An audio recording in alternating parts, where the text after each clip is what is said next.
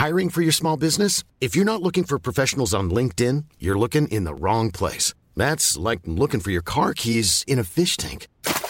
LinkedIn helps you hire professionals you can't find anywhere else, even those who aren't actively searching for a new job but might be open to the perfect role. In a given month, over 70% of LinkedIn users don't even visit other leading job sites. So start looking in the right place. With LinkedIn, you can hire professionals like a professional. Post your free job on linkedin.com slash people today.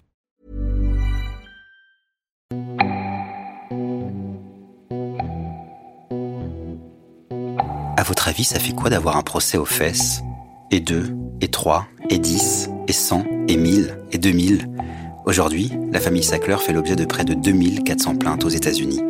Elles proviennent toutes de villes, de comtés, d'États, de mutuelles, bien décidées à poursuivre les propriétaires des laboratoires Purdue Pharma pour avoir, dès la fin des années 90, inondé le marché américain avec leur antidouleur, l'oxycontine.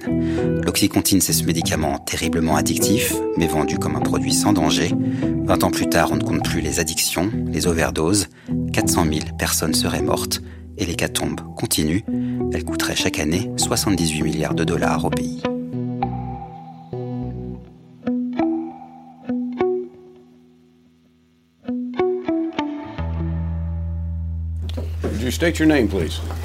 Richard Sackler. How much money has Purdue, Frederick, or Purdue Pharma made off the sale of OxyContin? I, I don't know. Okay. D- Do you know how much the Sackler family has made off the sale of OxyContin? I don't know. But fair to say it's over a billion dollars. It would be fair to say that, yes. Do you know if it's over $10 billion? I don't think so.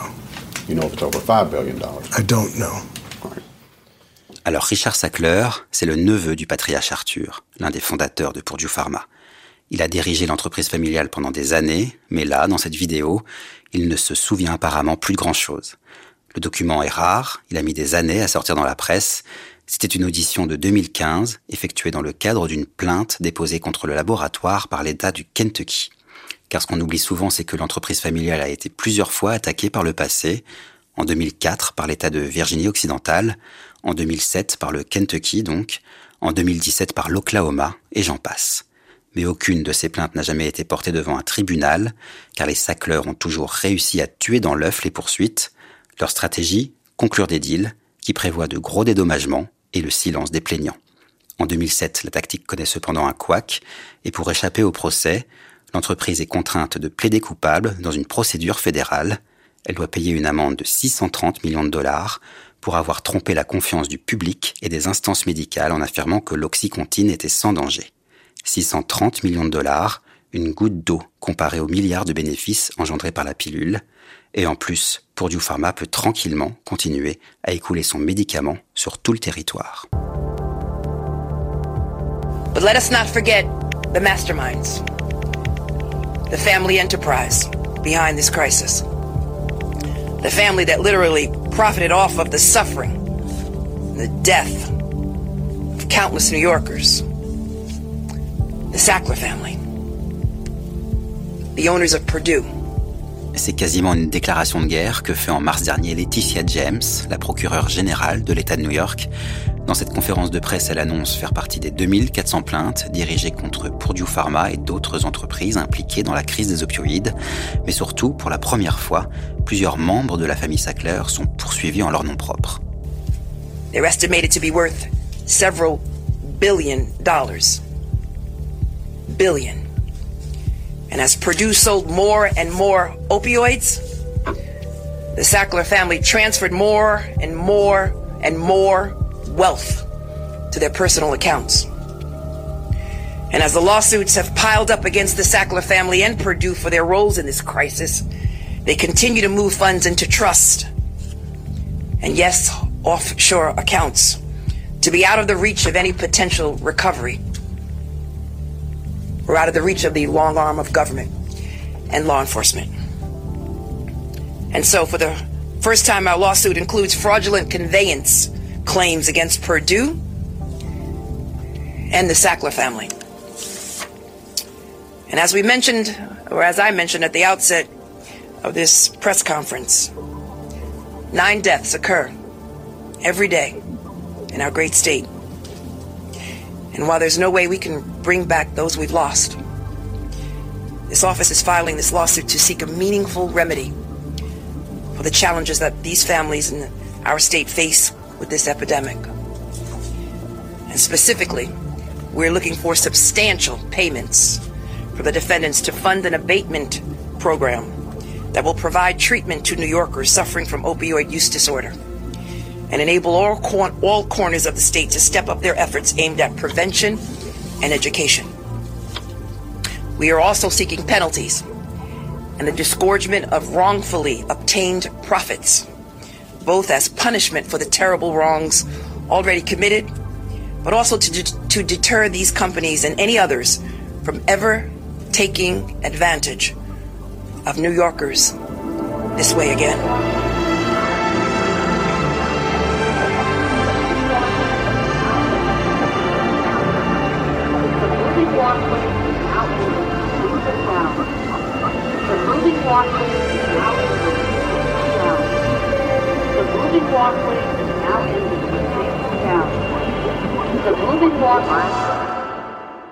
Réveil brutal pour les milliardaires. Après avoir été les rois de New York, ils en sont devenus les parias.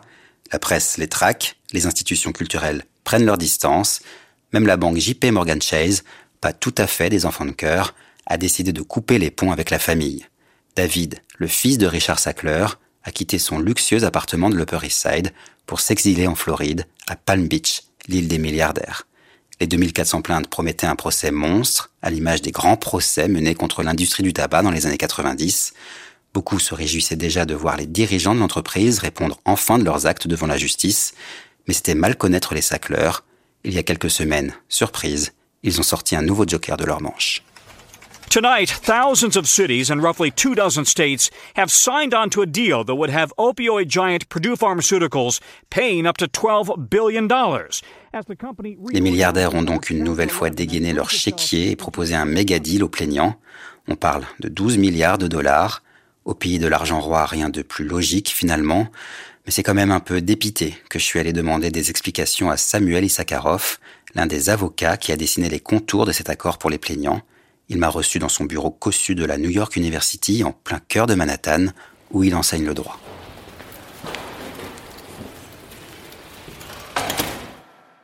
In the United States, we are much more inclined to private enforcement, even in a case like uh, the opioids litigation, where all the plaintiffs, or mo- almost all the plaintiffs, are public entities. They are acting as private actors in the litigation system.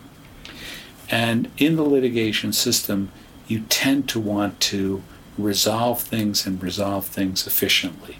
So if one side knows it's going to lose, it's better to pay what it's going to lose than to go through litigation and have to pay lawyers and court expenses and things of that sort. So the question is how do you figure out if the defendant is culpable and how much? And we have a number of mechanisms to do that. Increasingly, we like to use sample trials so that a small piece of the of a huge case like opioids can be actually put forward to trial, like you see on Law and Order or whatever the American shows uh, happens to be popular in France right now, and uh, there will be a trial, and that will help the parties understand what would happen if the case went to trial, how much are the claims really worth.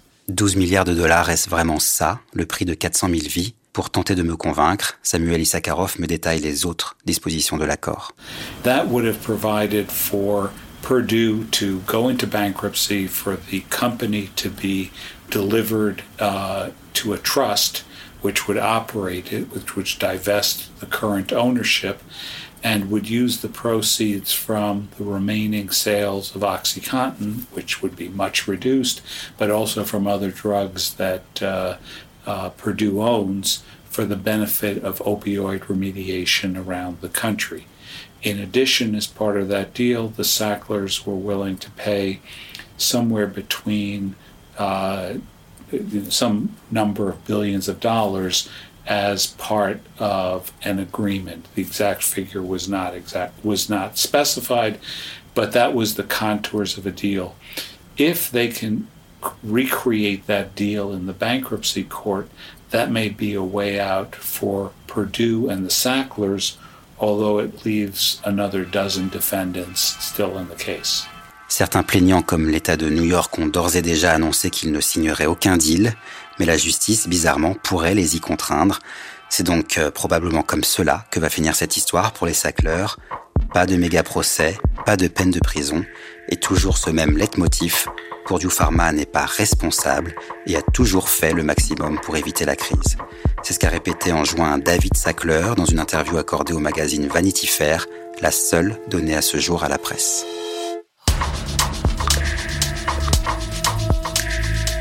En attendant, l'Oxycontin est toujours disponible en pharmacie et l'entreprise Purdue Pharma, jamais à court d'idées, a même commercialisé un médicament qui soigne les addictions qu'elle a elle-même contribué à provoquer.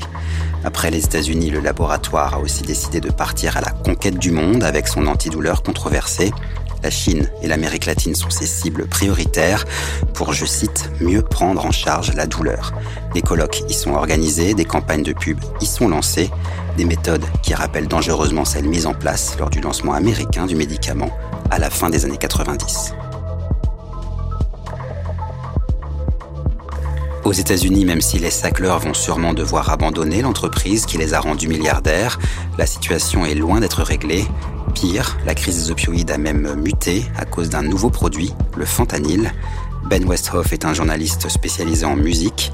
Il a commencé à enquêter sur le fentanyl en Californie après avoir assisté à plusieurs overdoses mortelles lors de rave. Il parle aujourd'hui d'une troisième vague dans la crise des opioïdes. prescription pills like OxyContin, made by the Sackler family at Purdue Pharma, was the first wave of the opioid epidemic. And then when people started coming down off their prescriptions and they ran out of pills, they turned off into street heroin. And so that was the second wave of the opioid epidemic. Now there's almost no pure heroin out there. It's almost all cut with fentanyl. And so fentanyl is the third wave. The prescription pill crisis was what initiated all the problems in the first place because heroin was a was a problem, but it wasn't nearly the problem that it is now. And without heroin, we wouldn't have a big fentanyl problem because most people don't want fentanyl it's just cut into the heroin or even cocaine, meth. It's cut into the drugs that they do want, and many overdose and die without even realizing they have taken fentanyl. It's much more powerful. It's 50 times stronger than heroin, and it is so cheap to produce because it's made in labs. It's synthetic as opposed to heroin and cocaine, which are come from plants. And so, because fentanyl is so cheap and so powerful, drug dealers use it to cut into heroin and, La boîte de Pandore n'est pas prête de se refermer et sur le terrain, les associations s'épuisent dans des débats sans fin avec les autorités sur la possibilité d'utiliser des drogues de substitution pour sevrer les malades ou la pertinence de mettre en place des salles d'injection médicalisées à l'efficacité pourtant démontrée.